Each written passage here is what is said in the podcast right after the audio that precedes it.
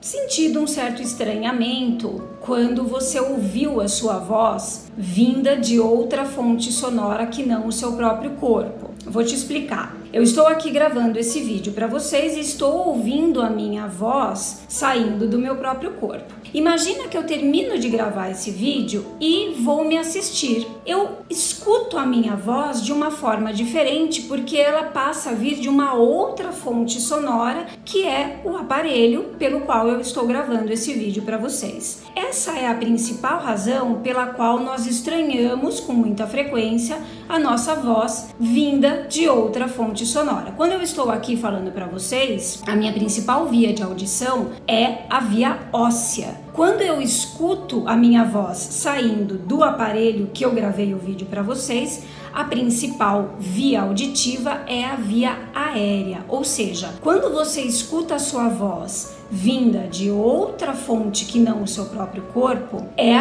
uma voz muito parecida com a voz que as pessoas escutam quando você fala. Então, a voz que mais se aproxima da realidade é essa que vem aqui do aparelho quando eu for assistir esse vídeo que eu estou gravando para vocês. A outra causa de estranhamento é que quando nós estamos falando, nós não conseguimos ouvir a expressão emocional que a nossa voz gera, que a nossa voz consegue expressar. A nossa voz, assim como as nossas expressões faciais, como eu falei no vídeo da semana passada, é um grande canal das nossas emoções para o outro, para o meio externo, para o meu interlocutor ou para minha audiência. Quando eu estou falando aqui para vocês e eu não tomo muito cuidado, pode acontecer de ouvir mais os meus próprios pensamentos do que a minha voz propriamente dita. Então eu não consigo perceber as pistas emocionais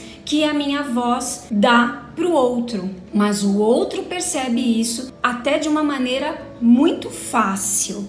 Então a nossa voz é um grande marcador social. Por meio da nossa voz, o outro consegue perceber o nosso estado emocional durante uma apresentação, por exemplo. Tem algumas pessoas que ficam com a voz embargada, que ficam com a voz trêmula ou com a voz até um pouco ofegante, qualidades vocais que vêm do medo de falar em público. Muitas vezes, o apresentador ou apresentadora que apresentam essa voz na hora de falar em público só percebem quando vão se assistir ou quando vão se ouvir. Então, é muito comum que o outro escute, a gente tente disfarçar algumas emoções para o outro e o outro pergunte assim: "Tem certeza que tá tudo bem?" Não parece. Você tá com uma voz não tá parecendo que tá tudo bem, o seu tom de voz, e aí você pode responder: "Não, não tem tom, não tem tom nenhum" porque você não consegue perceber a carga emocional que a sua voz está